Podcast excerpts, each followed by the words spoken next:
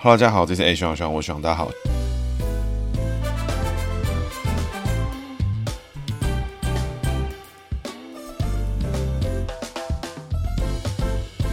Hello，大家好，这是 A 徐徐，我徐大家好，希望又回来了。那这一期呢，我们要讲的主角是黄建庭哈。那为什么讲到黄建庭呢？其实有蛮多原因的。那最主要呢，还是因为。最近呢，在整个国民党的初选风波里面呢，黄建庭其实占了一个蛮重要的角色。那在开始之前呢，其实也很高兴哦。昨天啊，我们的频道春酒第一次举办呢，就正式的算是蛮成功的，然后也见到了蛮多听众的。那听众也聊了蛮多啦，我自己个人是觉得蛮开心的啊。因为虽然当下大家可能看到我都在爽吃啊，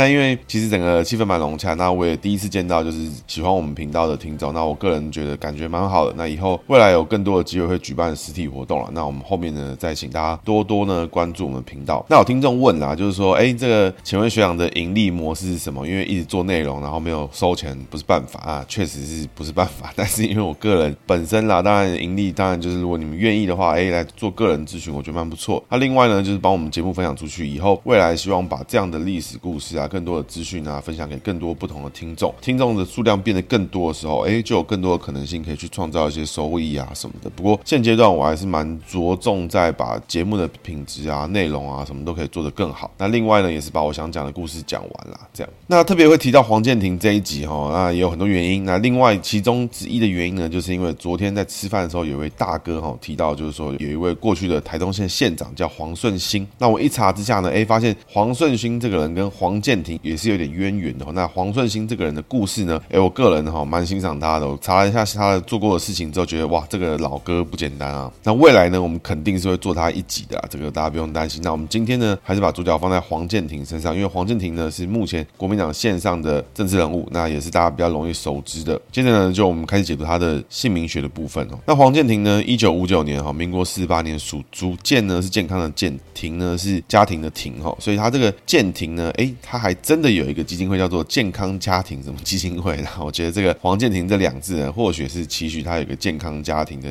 一个概念啊。那这个可能逻辑是这样。那我们实际上是怎么样？我觉得可能也是刚好谐音啊。那黄健庭的健字呢是健康的健，庭呢是庭院的庭，家庭的庭哦。那从名医做解读的话，这个健字呢它在人字旁，右边呢是一个建国的建。那建国的建底下那个错字边呢，我们把它当成蛇字来做解读。那健的右边上面那个东西呢，就是法律的律的右半边啊，那个右上角的地方，我们把它做成一个洞穴的意思。那直线一条下来，我们解成蛇的意思。所以呢，整个健康的健字呢，以黄健庭的属猪来看的话，就是一个人啊，两条。蛇跟一个山洞的意思，就姓名学的角度上来看的话，黄健庭属猪，逢人走贡品系，牺牲奉献的格局哦。你当贡品了，还碰到人哦啊，生命都已经牺牲掉、奉献掉了。所以黄健庭的内在个性呢，绝对是牺牲奉献、愿意付出、想被看到。诶，他做的事情呢，他为他朋友做的事情，为他老婆做的事情，他做出来了，都想要被看到。那洞穴呢，属猪是好的，所以他外在上面的形象经营啊，跟他相处起来，哎，其实黄健庭这个人哦，外在形象绝对是不错，看起来哎，可能不是个大帅。哥没有错，但是呢，跟他相处的时候，这个人给你的感觉温温顺顺的哈，不会是那种锋芒毕露啊，那种跟鬼一样那种怪咖，不会哦。黄健庭这个人哦，外在形象做的哦，不会是那种最帅。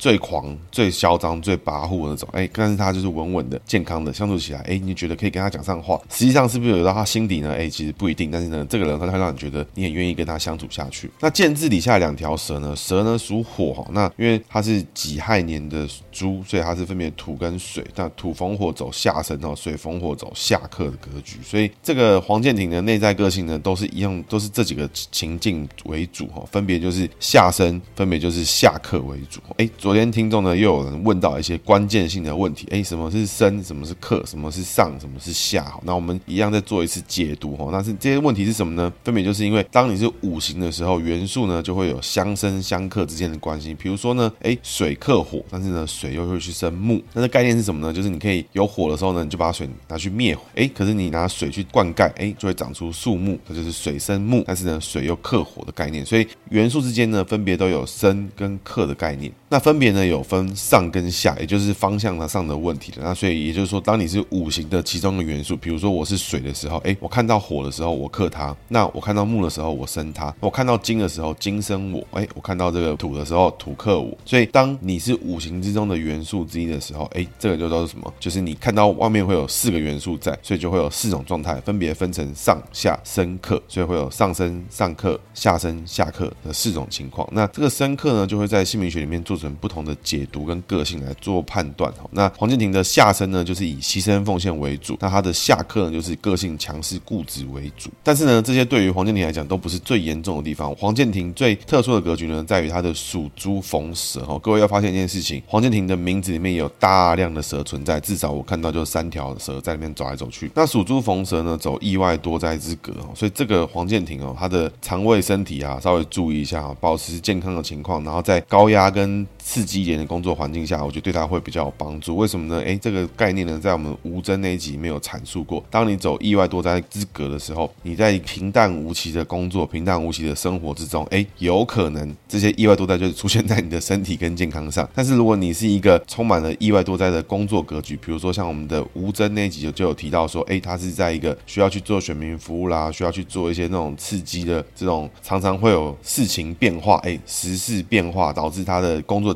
样态必须受到大幅度的影响的时候，这种意外多灾之格呢，往往就可以稍微化解掉。不过实际上的情况呢，其实也说不准。但简单讲就是，你有意外多灾之格的时候，你会对于各式各样的意外，你的耐受度会更高，你的抗压性会更强。所以这样的格局呢，对于黄健庭来讲，稍微就要注意一下他的工作内容啊，是不是够刺激，够不够好玩，够不够新奇有趣。那如果你过于平淡的时候，我觉得黄健庭要注意一下自己的身体状态。那整体来看，他的人际位的话，哈，内在呢牺牲奉献，外在呢爱面子，然后内内在个性呢又暗藏一个固执的概念哦，所以黄建庭这个人呢，哎，其实他就是对朋友是相当好，你跟他相处当朋友，人际交往，哇，这个人牺牲奉献，你一句话，没想到他就两肋插刀跑出来，类似黄建庭就是这样的概念。但是当然前提呢是黄建庭把你当成他的朋友来看。那另外呢，这个人走这个意外多灾之格啦，所以他的这种有稍微带一点点江湖气啊，这种讲义气啊，然后为了这种忽然之间冷不防一些奇怪的需求，他都会为了你答应，为了你相挺哦。所以这个黄建庭这个人哈，当朋友肯定是不错。好玩的，接着是黄建庭的庭字哈，上面一个宝盖，底下是一个宫廷的亭。那宫廷的亭的那个错字边呢，一样走蛇的意思。那宫廷的亭上面那个人字呢，就是甲乙丙丁戊己庚辛壬癸的那个人字呢，走水的意思。那那个宝盖呢，就是走宝盖的意思。那属猪逢宝盖好不好？好，所以一样是好的格局，跟建字的洞穴是一模一样的概念。那那个蛇呢，在财位哈，所以一样哈，它的财位内在个性呢，走一个这种下克格局。然后另外逢意外多灾之格，那冷水呢，走的是一个，当你看猪的时候，哎，是走好的格局；当你看这个己亥年的己字走土的时候，走下克格局。所以整体来看，黄建庭的姓名的元素主要都是存在是下克跟意外多灾之格为主哈。那这样的格局带给他什么样的特色呢？就在于当他成为一个领导者的时候，哎，他确实还蛮适合去解决这样的问题，蛮适合去带领别人，因为他很有自己的想法，对于朋友、对于外在的人又很牺牲奉献。作为民意代表啦，作为这种领导者的时候，他确实就是一个愿意。相挺，愿意敢冲敢拼的一个格局，也有自己的方向性，所以绝对是一个还蛮不错的一个政治人物哈。那当然啊，这些东西的前提呢，都来自于说，首先黄建庭要受过了良好的教育，跟有非常好的远见。因为如果他在私人领域里面完全就是剥削他可能就是一个这个收保护费的哇，那他也是敢打敢拼敢冲，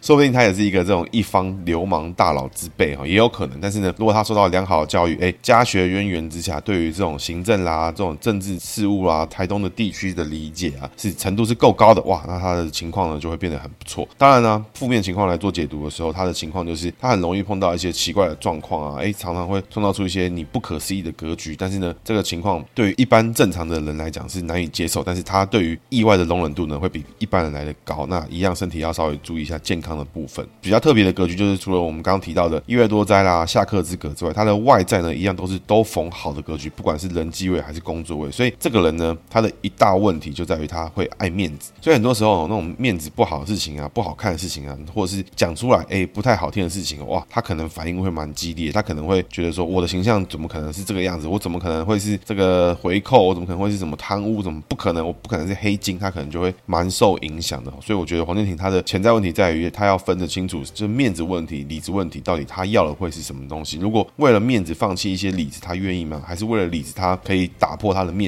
他愿意吗？那我觉得这是对于黄健庭来讲，真正最大的考验来自于这个地方。那接着我们来讲一点黄健庭的故事哈。这样前面有提到说他是家学渊渊源，如果够好的话，诶，他就很有可能去做到很不错的事情。那确实呢，他的爸爸黄敬峰呢，诶，就是台东县的县长。那这个黄敬峰呢，就是当初哈国民党提出来要打败那个黄顺兴前台东县长的这个人选。黄顺兴这个人呢，他真的太过于奇葩，所以我们后面呢肯定会有他专门的一集来说明这样一个特殊的人物，从台湾走到中国，在一些我们现在心目中都觉得不可能有台湾政治人物出现的政治场合，黄顺兴做了哪些事情？这个我们后面呢肯定会讲。那黄敬峰呢，当初就是由国民党动员出了很多军警体系，那来打败了黄顺兴在台东县的执政。那黄敬峰呢，也当了两届的这个台东县的县长。那对于他当年执政事情哦，可能老县长在做的事情很很多人不记得。那我提一些台湾人共同记忆上面比较有印象的事情，就是当年呢，红叶哨棒这个打出去什么震惊什么全球，或者打出整个台湾凝聚力的时候，当时呢，这个黄敬峰就是那个年代的台东县的县长。所以在专访里面有提过哈，这个黄敬峰带着黄建庭请这些当年红叶少棒的小朋友啊吃饭啊什么这些事情，都是曾经有发生过。所以黄建庭呢，他也不是一个完全素人，他绝对是有这种家庭背景的存在啊。那我查过了一下黄敬峰他整个出生的背景来看的话，他其实也是以这种这个地方官员啊，然后受国民党提拔。那我目前好像在新闻上比较找不到说，哎，黄敬丰是什么这个国民党的什么党国权贵之后，目前是没有看到，但是应该关系也是还不错。那黄敬丰呢，当过台东县县长，那后来呢也去做了很多省政府的工作，也代理过台东市的市长。黄建庭呢，就是黄敬丰的儿子嘛。那可能很多人哈不清楚、不了解，说，哎，黄建庭做过哪些事情？其实我觉得黄建庭他算是蛮有这个 vision 在啊，那也蛮多人看好过他。那我自己个人印象最深刻的，就会是台东县的这个什么热气球啦，那这个铁人三项的运动啊等等这些相关的事件，其实都是黄健庭做起来的。热气球这件事情哈，其实真的就是我觉得蛮奇葩，因为在那个年代哈，其实没有人想过这种花样。那在台东呢，哎，就忽然有了这种很酷的东西。其实台东蛮多有一些蛮新创的这种文化的空间啊什么的，也都是在整个东部只有台东有做起来。我个人自己是曾经参加过铁人三项的比赛，也去台东参加过。这个整个当年呢，就是一比赛就会哇，就整个满山遍谷台东人都是跑进来，有人要来比赛啊，要来吃饭，要来旅游，要来干嘛？所以整个确实啊，在这个当年呢，台东县因为这个运动啊、观光啊这些相关的事情，整个让蛮多人去做改观的。那另外呢，其实黄健庭一直有一些那种争议啦，就是第一个就是美丽湾度假村，这个可能在现在大家都忘记，但是在学运时代啊，二零一三、一四、一二的时候呢，在那个年代呢，有非常多人呢都在讨论美丽湾的这个旅馆，那就是当年在那个海湾那边有一个很漂亮的旅馆，那要盖出去的时候，哎，有很多环评的问题啦，有很多政治问题啊，有很多这个学运团体、声音单位去反对台东美丽湾度假村的开发。那最后呢，这个开发案最后是以一个三输局面，就是这个开发呢是不能继续，建筑物呢也不能使用，那县民呢也没有开拓这个工作机会，所以对于业者、对于这个观光客、对于县民、对于台东县政府来讲，三输，因为最终就是多了一个废弃的房子在那边。那这个在台东县的海岸线旁边是非常明显的一个地方。如果你去参加铁人三项的比赛啦，或者脚踏车比赛，你经过那个地方呢，你都会看到那个房子就在那里。黄健庭第一次呢，第一个任期呢是从两千零九年开始，所以大家二二零一四年的时候，黄健庭呢就扛下了这个整个太阳花学运国民党执政末期的这个颓势哈，稳稳的就连任下去。所以黄健庭呢，他在零九年当到一四年，一四年呢当到一八年，然后就把这个台东县的县长八年都当完。他在二零一四年的时候呢，默默的当选了台东县的县长。在那个年代呢，大家都想到一件事情：二零一四年是什么年代？是太阳花学运之后，整个台湾地方政治的新篇章，也就是是柯文哲当选啊，林志坚啊，郑文灿、林右昌当选的那个梯次。在国民党最逆风的年代呢，黄建庭呢替国民党手下台东县县长的这个职位哈。那这个父子呢，两代呢都当过台东县的县长。那目前呢，他黄建庭呢最常被炮轰的，就是说什么他曾经有这个收回扣的这个事情啊等等的。当然最后呢，就是他也没有被判什么很重大的罪名，贪污图利罪这种最大条通通没有，都是一些什么什么逃漏税啦，一些那种很奇怪的小事情，那一颗罚金。所以这个对于黄建庭跟国民党的讲法，就是这件事情根本不是个案子，是被罗织罪名。但是呢，对于这个民进党或是对于要攻击他的人来讲呢，哎，这个黄健庭收回扣啊，直接就画上了等号。那我觉得最近呢，对于政坛影响最大的几个地方啦，就是大家可能忘记的事情，就是在二零二零年的时候呢，这个陈菊要去当监察院的院长的时候呢，哎，当年的副院长提名是谁？有人记得吗？没有。当年呢，蔡英文提名的副院长就是黄健庭。哦，有没有觉得很刺激？有没有觉得哇，好兴奋，好好好玩哈，怎么会这样子呢？但总之呢，因为国民党跟民进党内部都有反弹这件事情，所以最终呢，黄健庭就宣布了退出提名这个事情。那另外呢，在二零一九年在选二零二零年总统的时候，还发生过一个事情，大家可能也忘记了，那是什么呢？就是那个时候国民党还在搞初选的时候，到底是韩国瑜要出来选，到底还是郭台铭要出来选，到底是谁要出来选的时候呢？那个时候郭台铭的副手人选就是黄健庭，所以黄健庭这个老哥哈，其实他在台东做了八年县长，那其实整个风向啦，整个大家对于他的评价评论都是很高的，因为他除了做了观光啊，做了旅游这些事情之外，其实他好像我看了蛮多专访啦，我觉得有一个蛮好的，就是他去做了很多健康问题，因为台东好像很多原住民就是喝酒吃槟榔，喝酒吃槟榔，每天都喝躺在地上一直喝酒吃槟榔，类似像这样，所以他们的健康啊都不是太好。那黄健庭呢就做了很多这种医疗事情，然后鼓励呢这些台东县的县民啊去戒酒啊，然后少喝一点酒，少吃一点槟榔，类似像这样的事情，诶，就没想到还真的有让将近七百个人哈，慢慢的戒酒啊，慢慢的降低酒驾啊，慢慢的吸烟的比例都调降。那在这过几年之后，诶，运动的比率啊，平均的生命啊，都有慢慢的提高。所以，所以我觉得确实啊，我觉得黄健庭有做到一些蛮特别的事情。那整体来看的话，哈，各位可以纵观他的生涯啊，如果就论不论他的家庭，因为看起来愿意提名他的话，黄健庭的家庭可能也不是属于当年二二八的迫害者的那个环节，所以民进党愿意去提名这个人。他做的事情跟他办事能力呢，确实在党内跟党外都是有被看到。所以郭台铭会想想要找他，所以为什么蔡英文会想要找他去做监察院院长？所以为什么现在的朱立伦愿意找黄健庭来当现任的国民党的秘书长？所以也证明了哈，就是黄健庭这个人确实哈，我觉得是有两把刷子，绝对不是简单的角色哈。民进党长期输台东输给他哈，我觉得可能哎，真的就是没有人比他强啊。我觉得有高几率是有这个可能性存在。那如果你仔细去看哈，上网查了一下，我发现就是有蛮多去讲黄健庭的一些事情。那个人哈，这边先跟大家分享一下，就是在国民党的官方网站上面呢，可以看到呢，黄建庭的一些学经历，他是这个留美回来的，他是这个美国加州这个圣塔克拉拉大学气管硕士。那这边呢，如果有国民党的听众啊，或者有国民党的这个党内人士在现场在线上听到的话呢，麻烦你们去修正一下你的网页，因为你们现在黄建庭秘书长的学历呢是国立政治大学贸系毕业啊，我是不知道贸系是什么东西，是国贸系吗？还是什么贸系啊？还是什么东西之类的？那你们的网页有点写错啊，还是秘书长有点尴尬哦，请你们建议你们修正一下。黄建庭的这个英文名字叫 Justin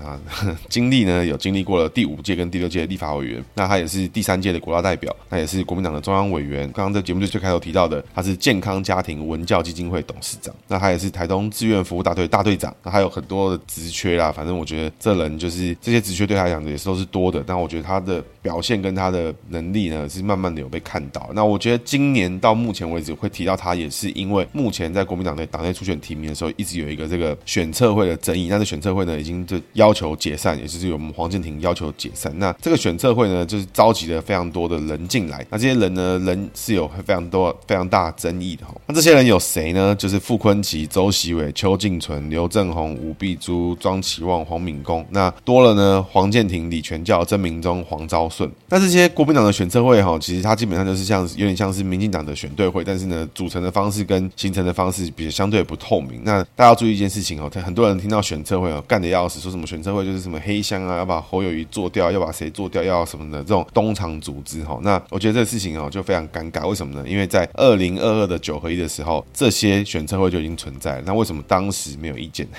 为什么呢？因为议员呢是这个现任优先嘛，整个规则跟在两年前是一模一样。二零二二年的选举的规则跟二零二三年是一样的，现任优先啦，然后如何如何的协调派系啦，协调艰困选区啦什么的，选测会一直以来做的事情，国民党在做的事情都是一样的。那为什么到了二零二三年的时候，这时候现任优先就有问题呢？因为最简单的问题就是有太多的国民党议员想要去挑战立法委员，所以当你用同一套规则的时候，当这些现任的议员要去做议员的连任的时候，哎，现任优先要不要现任优先？当然要嘛，一定是我是有战力的人，我现在就是现任的议员，怎么可能去跟你们这些新来的挑战者去做民调？不可能嘛，对不对？但是呢，当名额限缩，当现任有立法委员的时候，哎，这些国民党的议员徐小新啦、钟佩君啦这些人，哎，要来挑战立法委员的时候，这时候如果规则喊出来，现任优先啦，那这个这个这些要挑战者情何以堪？所以同样的规则，差不多的人，哎，这个时候选测会在二零二三年就是大错特错，在二零二二年呢，大家都是睁一只眼闭一只眼，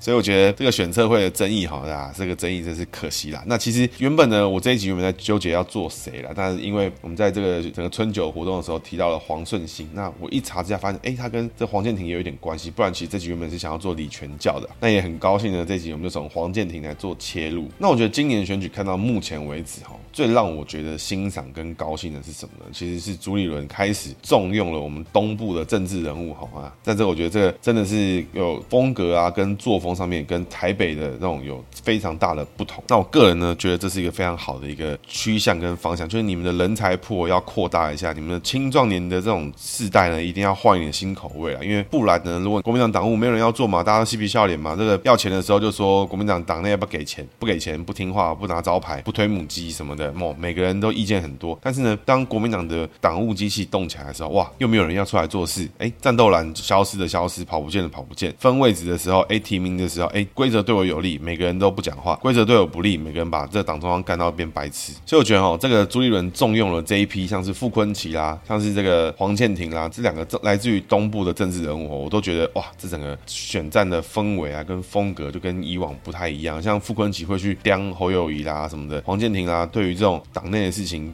愿意去沟通，愿意去面对，然后愿意这种快狠准的方式去去面对，我都会觉得说哇，真的是舒服多了。因为像国民党过去一直以来都会有这种台北思维，就是你如果不出生不是来自于台北啊什么的，你的作为啊，你的做事啊，很有可能就不会被看到，你就永远没有机会走进党中央的那个圈圈。但是呢，因为国民党之前太逆风了，所以呢，这个党中央的红人啊，台北派的啊，台北帮的啊，这种外省挂的啊，哇，全部都出去自立门户啊，搞战斗蓝啊，这个我跟党是不一样的啊，我是比较年轻世代啦，对不对？结果朱立伦变得没人之后，开始重用了来自东部的、花莲的、台东的政治人物之后，发现哇，这些人哦，不但开得出票，还能做事，还能够嘴，哇，不简单，真的是不简单。所以我个人是非常欣赏国民党这次的操作，那也希望朱立伦可以走出这种被外省挂啦、被台北牵制的这整个氛围哈，不要让他们觉得全台湾哈就只有台北有人哈哈，怎么台东、花莲也是跟鬼一样。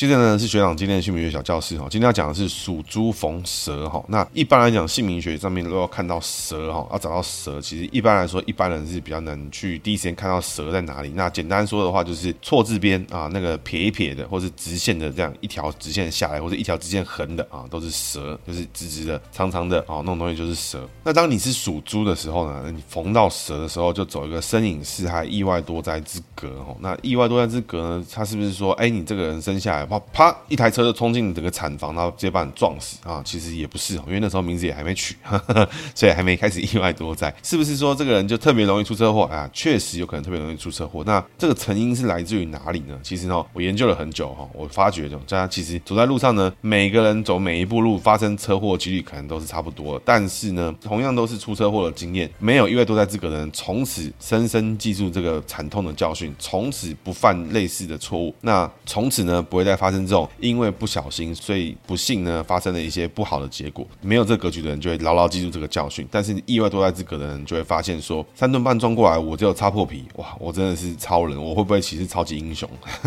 所以这个因为思维的不同，因为反思方式的不同，会导致一个人面对意外的方式。所以同样的这个人，为什么他特别容易被车撞？也有可能就是因为他每次都觉得我走路为什么要看路？不可能被撞啊，那他就有一定的几率会被撞。那不是属于这个格局的人呢，就有可能被撞一次之后就发这个。走路呢，哎，过马路我不要第一个过，过马路我一定要先左右看，我一定要听停看听，哎，我才能过马路啊。所以同样的格局里面，意外多灾之格的人就会走向这个情况。这未必是真的是这个样子啊。所以但是呢，提醒凡是你是属猪逢蛇的格局的话呢，哎，做事情啊，进出出入进退啊什么的，去做运动啦，充分的热身，去做好自己该做好的肌肉的一些相关的练习啊，然后尽量呢，当你的身体状况越好，你的情况越好，你的这个平常。的身体表现越好的时候，你的意外呢就越容易呢，相对呢是小意外。那这个情况一样，在任何事情都一样。当这个人他心里面就是做好准备的时候，再大的意外对他来讲，其实都是在可容纳的范围之中。那大家如果有看拳击的话，就知道这些打拳击的人都是怪物对打，他们基本上在知道的情况之下，两个人对殴都都会打不出什么东西。但是当其中一拳来自于死角，来自于完全意想不到的的时候，啪一拳，他可能就直接脑震荡，他可能就直接晕了。所以真正的意外来自于什么？来自于你没有准备。所以意外多灾之格的人，当你做好准备，当你知道你属于意外多灾之格的时候，其实你应该要做好准备，你应该要去知道说，哎，有可能会发生不好的事情，所以我应该要用什么方式跟态度去面对。所以意外多灾之格，当你是属猪逢蛇的时候，就要用这个方式跟态度去更健康健全的去面对生活之中的挑战。那如果你身边的人呢，